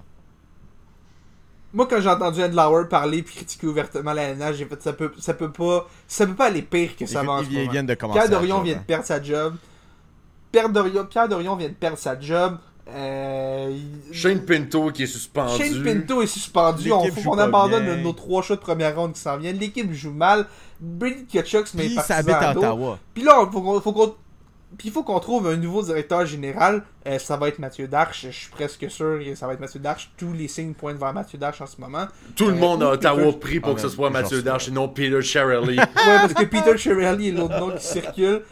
Mais euh, non, je, je, je- à moins d'une surprise, je pense que ça va être Mathieu Darche. Et je suis pas prêt à dire ouvertement que ça va l'être, mais je pense que les, les chances sont bonnes que ce soit Mathieu Darche au final. Mais ça a été, honnêtement, si vous êtes un partisan des sénateurs qui écoute euh, ce podcast-là, euh, on est avec vous, on vous supporte, on sait que vous n'êtes pas responsable et euh, je vous en supplie, même si Brady Ketchuk vous dit de ne pas huer et qui vous fait sentir mal de huer, huez-le le plus passionnément possible parce qu'il mérite ça en ce moment, il mérite euh, de l'entendre et quand ils commenceront à jouer mieux, là, là, il y aura plus de justification pour huer, mais d'ici là, huez autant que vous voulez, vous célébrerez, vous célébrerez quand ce sera le temps. Surtout qu'on surtout qu'on parle d'une franchise qui a pas fait les séries depuis 2017. Là, tu sais, on Hey, s'entend ouais. que c'est pas comme Puis si en euh, plus, on, on avait. où est-ce où est-ce qu'on finit en, en plus, ben, c'est 2017 ça. hein? Non, c'est ça. Puis Dieu, ça, ça m'arrache le cœur. là. Euh, Chris Kunitz. Ouais, c'était Chris Kunitz. qui avait scoré? Chris Chris Kunitz qui un tir genre out of nowhere en prolongation de même, ça, ça se finit de même. Mais euh, écoute, Brady Ketchuk c'est un Américain, hein? Fait que il est peut-être pas encore habitué à de voir un peu comment que les partisans canadiens au hockey on est capable de huer comme du monde euh, quand, quand c'est le temps. Mais je regarde aussi DJ Smith. Est-ce qu'on compte les jours? Est-ce que c'est peut-être euh, éventuellement que ça va peut-être arriver? Parce que on savait déjà qu'il n'y aurait pas de laisse parce que ce n'est pas le gars du propriétaire, c'est pas Michael Andlauer qui l'a engagé. Maintenant, Steve Steos, c'est pas son gars non plus, et ce sera évidemment pas celui qui va le remplacer parce que Steve Steos sera de manière intérimaire. Donc, DJ Smith, d'après moi, là, ça sent peut-être la fin là, qui s'en vient euh, très bientôt. Puis, on, on y souhaite pas, bien sûr. Mais euh, si d'ici deux, trois semaines, on retrouve pas le chemin de la victoire de manière constante, là, soyez pas surpris qu'il y ait un changement de guerre là, du côté des sénateurs euh, derrière. Je, je vais même aller, je vais même aller plus loin que toi, Pop. Euh, DJ Smith, qui a jamais été mon favori, je m'en cache pas. rien contre la personne en tant que telle. Je suis juste pas un fan de l'entraîneur. Moi, je pense que si les sénateurs ne gagnent pas un match cette semaine, je pense qu'ils ne terminent pas la semaine en tant qu'entraîneur des sénateurs d'Ottawa. Euh, je pense que ça va être un, un dossier à surveiller. Mais écoute, moi, ce qui, m- ce qui me fait rire aussi, c'est que je repense à la dernière semaine à Ottawa, puis j'imagine juste si toutes les mêmes choses étaient arrivées à Montréal. Imaginez Nick Suzuki Oh les mêmes my affaires que Reed Ketcher. God. Imaginez, on se fait enlever un show de première ronde, Kent Hughes se fait sacrer dehors en une seconde. euh, avec le nouveau propriétaire, puis Jeff Molson qui s'en va tirer à boulet rouge sur Gary Bettman. Je pense qu'on aurait passé 3 heures de podcast juste sur le Canadien. canadien euh, euh, si c'était là. arrivé. Un spécial canadien pendant 3 heures, juste pour parler de tout ça, je Un, pense. un, spéci- un, un- un podcast spécial média traditionnel. euh. Ouais, oui, oui, évidemment, évidemment. Prendre une petite balle perdue. Du côté du basketball, les boys, parce que là, euh, il, nous reste, il nous reste un petit sport à jaser. Là. Euh, finalement, on est arrivé à ça cette semaine, le, fameux, tournoi euh, intra-saison euh, de, la NBA. Puis, je veux dire, si c'était pas des courts qui, bon, disons-le, laissent un petit peu à désirer au niveau de leur design. Je sais pas que vous, vite, vite, ce que vous en pensiez là, du, design. Moi, j'ai un, moi, j'ai un cerveau d'enfant de 5 ans. Quand on parle. Moi, je vois des couleurs. Moi, je- les yeux me vieront comme des deux piastres. Moi, je suis down. Moi, je veux que ça soit coloré de même. Ok, oui, c'est agressant, mais j'irai pas, euh, pas à dire que c'est laid. Mais shout c'est ça, out aux je pense Pacers surtout aux Pacers 100%. qui, avec leur court, était littéralement là. Félix était vêtu, en ce moment, Félix, de son chandail des, euh, des Rams, la même couleur que le court euh, des, des Pacers. Là. En fait, les, Moi, je Pa- suis juste- les Pacers avaient un cord couleur Cheerios. Ouais. Non mais, non, mais tu vois, moi, si je voulais voir un, un- un terrain bleu, j'aurais regardé un match de Boise State dans NCAA, un match de football de Boise State dans NCAA. J'ai pas regardé la NBA déjà que c'est à Boston, je pense, ou à Brooklyn, à Brooklyn que le- le- des fois le, c'est- le- le terrain change de couleur, on le met Ouais, gris, ouais, je ouais. pense. Euh, je je j'ai- J'aime pas ça. Euh, bleu, même, c'est pas agréable à regarder. Je, je- je sais pas, j'aime pas ça. J'ai pas, pas un fan de, de, de- des- des courts Mais quand ça, même, quand ça. même, le, le- le- le produit, ce n'est pas le, le court, mais c'est la joute en tant que telle. Puis euh, on a eu droit à beaucoup, beaucoup, beaucoup de joutes euh, quand même. Puis il y en a quelques-unes qui ont porté euh, quand même mon attention là-dedans parmi les, je pense que c'était sept matchs qui se sont donnés vendredi dernier, qui étaient autant des matchs de saison régulière que des matchs de- d'intra-saison. C'est vraiment plus compliqué comment ça fonctionne là. Mais bref, des matchs qui comptent pour deux choses différentes, pour faire très simple. La première d'entre elles, ben, on les a mentionnés, mais c'est les Pacers de l'Indiana qui font euh, extrêmement euh, jaser d'eux cette saison parce que c'est une équipe remplie de, euh, promesses euh, grâce ben, notamment à Bénédicte Mathurin qui est, doit prendre le prochain step cette saison. A eu un match un peu plus euh, tranquille euh, contre euh, les Cavaliers vendredi dernier, mais Miles Turner qui, a- qui a bouffé, Tyrese Halliburton qui continue à prouver qu'il est l'un des, des- meilleurs meneurs dans la NBA contre une équipe des Cavaliers qui autant, autant de points que Donovan Mitchell peut scorer, on semble toujours avoir un petit peu de misère à trouver, à trouver les matchs. Puis maintenant, avant qu'on passe ailleurs, ben, ce qui fait que maintenant les Cavaliers sont 2 et 5. Euh, Félix, je demande ton opinion vite vite là-dessus. Est-ce que 2 et 5, c'est la fiche à laquelle tu t'attendais à ce que les Cavaliers se retrouvent?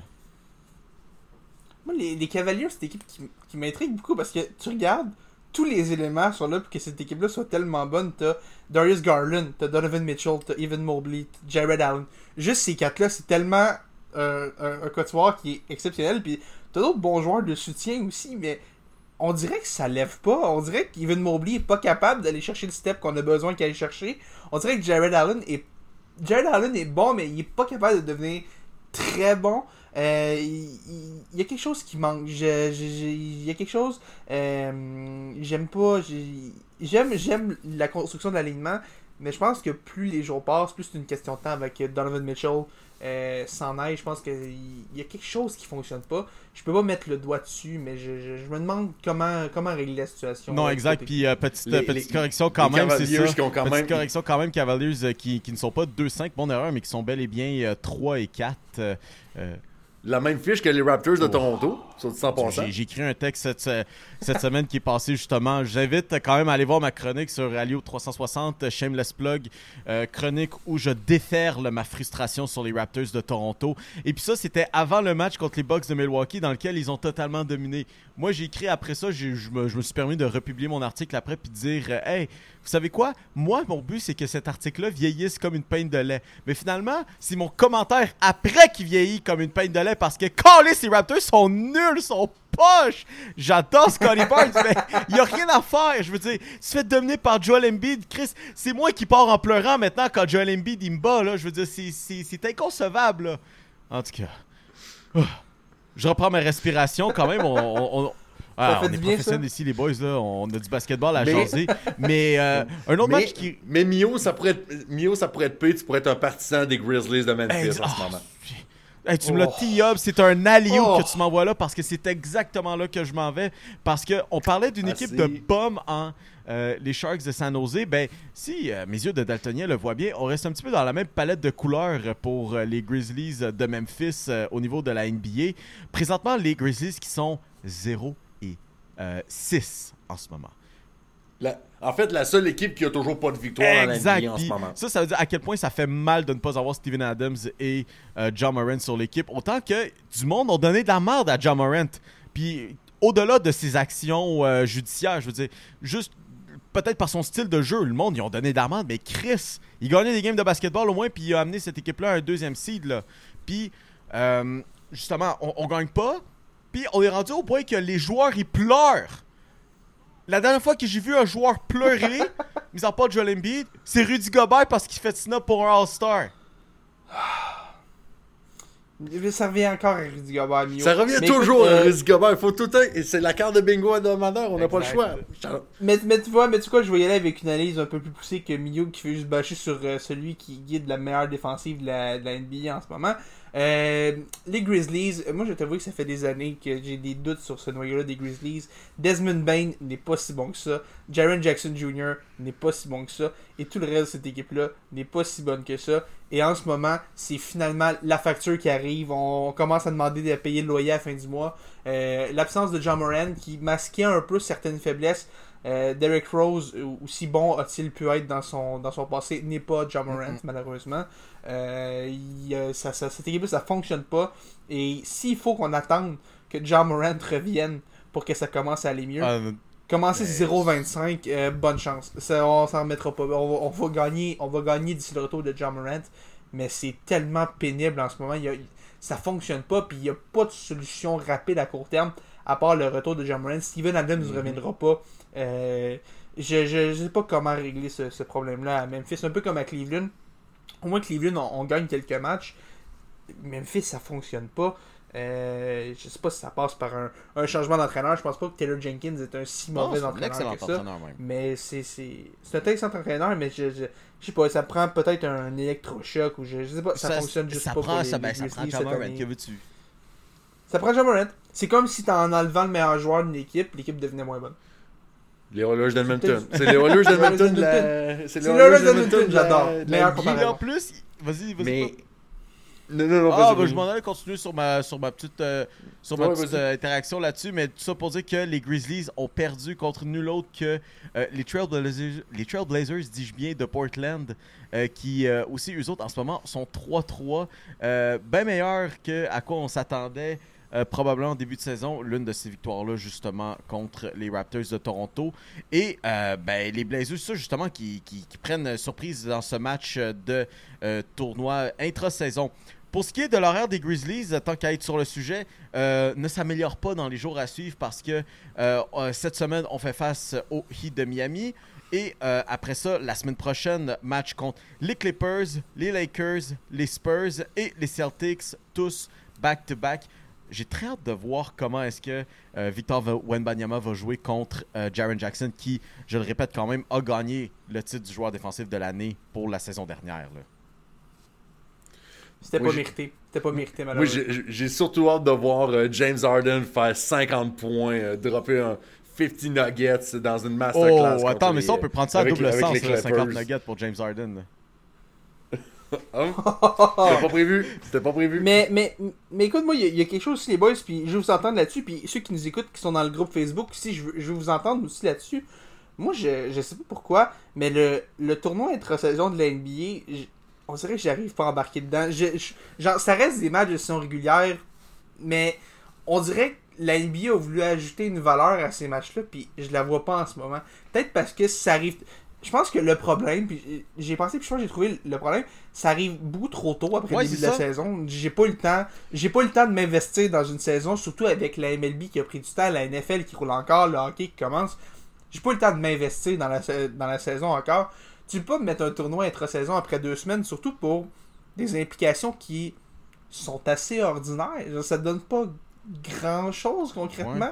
C'est comme des, des- c'est des matchs de saison régulière un peu améliorés. Puis, tu sais, je vais vous entendre là-dessus, mais il- il- moi, il y, a, il y a quelque chose qui manque. Une petite étincelle, puis peut-être que c'est avec l'habitude des années que je, je vais finir par, par la trouver, mais je la vois pas. Tu sais, les matchs de Noël, par exemple, c'est une tradition que j'adore, puis c'est il y a comme un aspect spécial, puis la, la semaine des rivaux, j'aime ça aussi, ça offre des, des affrontements qui sont un peu particuliers, mais on a voulu capitaliser à un moment où c'était plus calme.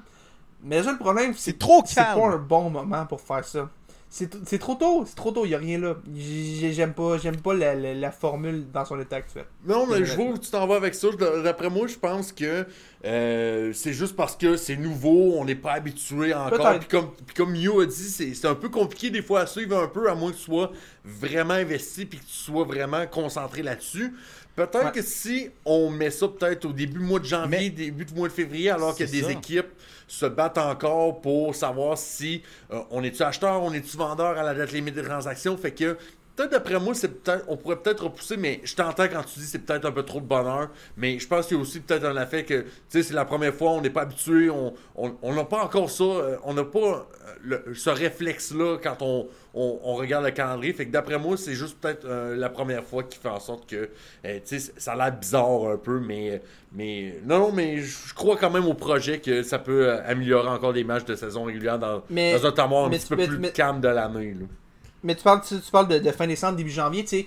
Là, ça revient encore au même problème de. la- ça va être les séries de la NFL, l'attention médiatique sportive va être ailleurs que la.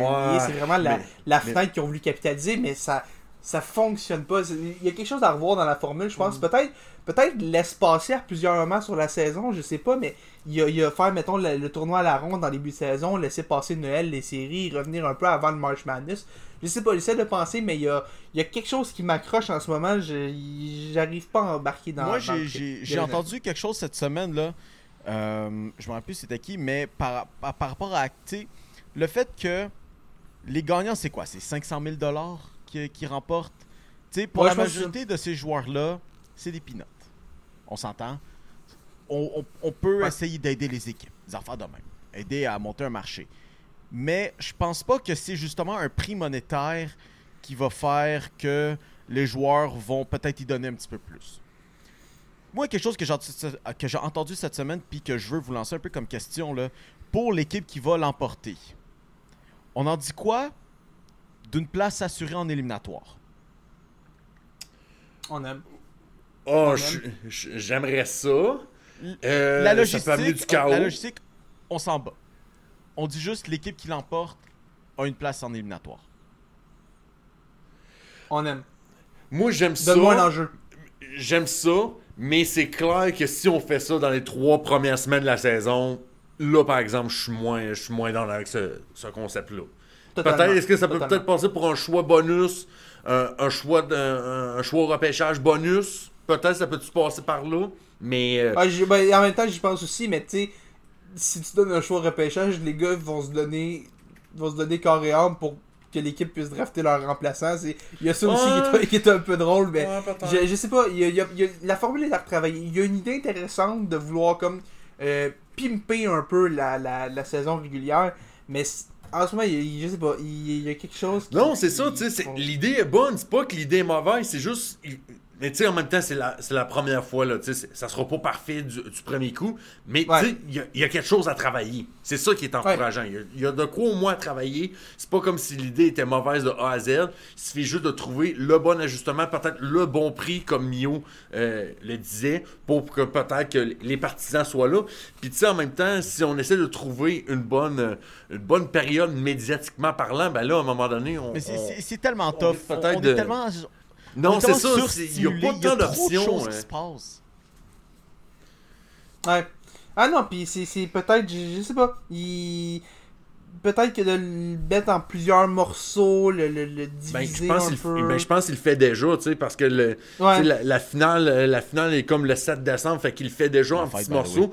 Peut-être que ça passe peut-être pour l'éparpiller un petit peu plus. Là, c'est peut-être là qu'il y aura peut-être de quoi travailler, mais euh, non, mais je je crois encore au projet, puis je suis down de, de voir ce que ça va faire de ce côté-là. Puis la, la NBA dans le passé, on regarde même avec le match des étoiles cette saison, a, pas peur de, de réévaluer, de retravailler un peu les concepts. Cette année, par exemple, dans les dernières années, on avait comme le, repêchage des étoiles. Cette année, on revient à la formule Est-Ouest.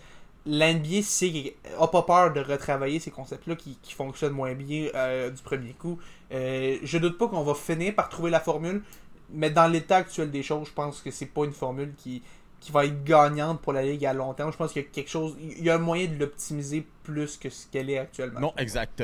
Euh, quand même, pour terminer, ce qui bloque euh, basketball, euh, puis euh, bon, un petit peu l'émission en même temps. hein. Mais euh, Pop, tu l'avais mentionné un petit peu. James Harden s'en va du côté des Clippers de Los Angeles dans une transaction qu'on attendait tous depuis longtemps. C'était tellement compliqué. Je, je me rappelle à chaque fois, à chaque semaine, il y avait quelque chose de nouveau sur James Harden euh, sur lequel on devait écrire sur Alley-Oop de hop, euh, il se pointe pas au camp. Oh, il se pointe au camp. Ah, il veut aller chez les Il Clippers. fait une déclaration incendiaire dans un métier en Chine. Non, c'était tellement, c'était- c'était c'était tellement horrible. Puis finalement, finalement, il s'en va aux Clippers de Los Angeles. S'en va rejoindre quand même la maison des retraités des Clippers de Los Angeles. Euh, est-ce que, est-ce que- est-ce qu'on a vraiment confiance en ce noyau-là des Clippers? Avant que je lance là-dessus, écoute, j'ai. Je suis quelqu'un qui a été déçu par le, le trio Durant, Irving, Harden à Brooklyn. Ça n'a rien fait. Je verrais pas pourquoi les Clippers euh, feraient quelque chose avec ça. Ça serait une bonne équipe en saison régulière. Mais est-ce que ça va permettre à, à James Harden et à Russell Westbrook de enfin gagner un championnat? Écoute, mes attentes sont basses. Mes attentes sont basses. J'ai été déçu dans le passé, puis... euh, euh, non, non. Je, je- euh, moi, c'est un non. Félix? Hard- Harden Westbrook, ça n'a pas fonctionné dans le passé. Kawhi Leonard va être blessé pour la saison d'ici deux semaines. Puis Paul George, euh, qui se déguise en Way Charlie à Halloween, euh, va disparaître un peu comme euh, La- Charlie la joke est capable de le s'écrit faire tout dans les livres euh, d'ici les séries. La joke s'écrit tout seul. Ils l'ont envoyé, ils savaient, ils cherchaient- ils savaient pas à quel point ils cherchaient le trouble. Euh, ils vont finir par le trouver quand Paul George va encore une fois disparaître. en Aussi pas série. blessé aussi. Euh, non. Je- quand- oui, parce qu'il va se blesser lui aussi. Le load management des, des, des Clippers est, est le vrai champion de la NBA à chaque année. Euh, ça, je- j'y crois pas non plus. Je pense que cette équipe-là. Ça, euh, puis euh, avoir- puis la- ça, puis l'agent de John Wall aussi. oui, oui, oui. Cette, cette équipe-là va aller en série. Euh, cette équipe-là ne fera pas beaucoup de chemin en série. Euh, les Clippers, c'est une, une élimination au deuxième tour à chaque année. Euh, et cette année, ça ne fera pas exception. Si on passe au deuxième tour, je vais être très choqué pour les Clippers. Yes, merci. Et c'est ce qui met fin d'ailleurs à cet épisode de la Triple Menace, bien sûr, édition du 6 novembre 2023. Quand même à surveiller cette semaine parce que, ben, on, vient de le dire, là, il y a tellement de choses qui se passent en ce moment euh, dans le monde du sport. Puis là, c'est déjà ça qu'on. Puis le euh, baseball, puis le baseball Ouais, vient de ça. se Ah, finir. là. thank God, baseball vient de finir. C'est une joke. C'est une joke, c'est une joke, c'est une joke. du côté du football, pas non seulement de la NFL, mais de la Ligue canadienne, euh, on n'en a pas vraiment parlé pendant l'émission, mais les Alouettes de Montréal euh, qui s'en vont en finale de l'Est contre les Argonauts de Toronto, euh, quand même à mentionner que le vainqueur de ce match ira au match de la Coupe Grey. Donc, ben, on supporte nos Alouettes locaux. Ben, pas peut-être toi un petit peu moins, là, comme à l'autre bout du monde, là, mais bon. Non, mais, là. Sinon, mais, euh, mais Ben Cahoon, euh, top 3 de mes joueurs préférés, euh, tous sports confondus. euh, ben Cahoon, c'est mon boy. Fait que, euh, Alouettes. euh, essaie de gagner, ça ferait du bien. Ça ferait du bien un peu au paysage montréalais qui, qui est un Ah, peu de succès quand euh, de même. Fait que, let's go. Euh, sinon, ben, pour ce qui est euh, bon, de- du football de la NFL, pour de vrai, là, tous les auditeurs qui nous écoutent, Pour vrai, je suis fucking désolé? Parce que je sais pas, ça fait. Ça doit faire un mois là, que je m'excuse à chaque fois là, pour ce qui est des matchs qui s'en viennent cette semaine. là.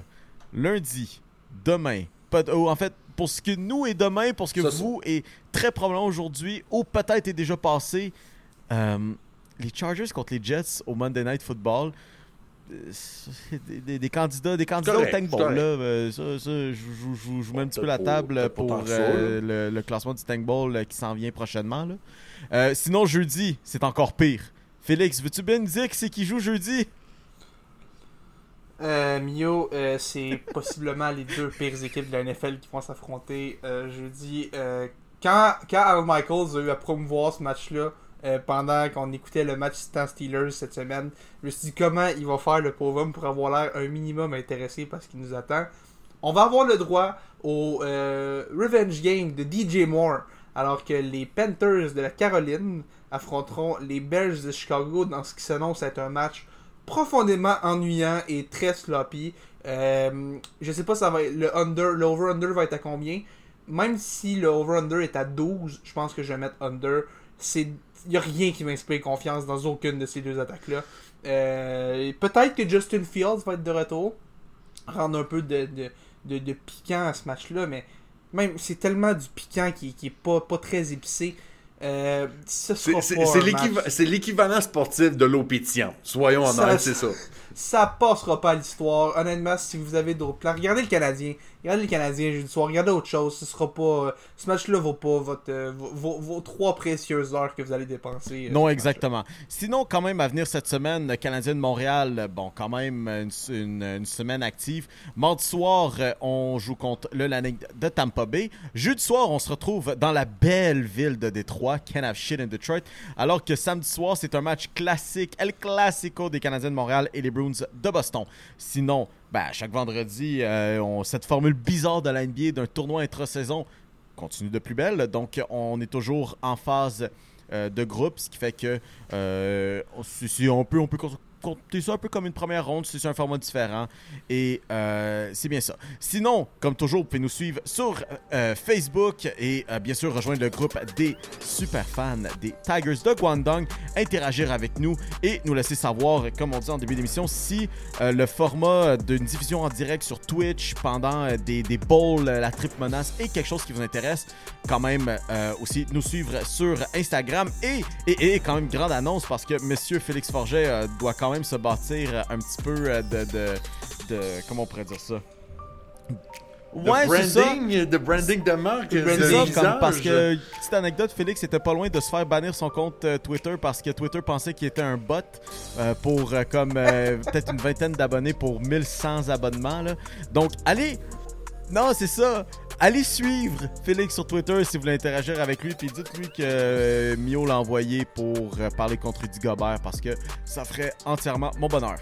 Sinon, on se donne rendez-vous à la semaine prochaine. Et ciao, ciao! Le podcast La Triple Menace. Disponible sur Spotify, YouTube, Google Podcast et Apple Podcast.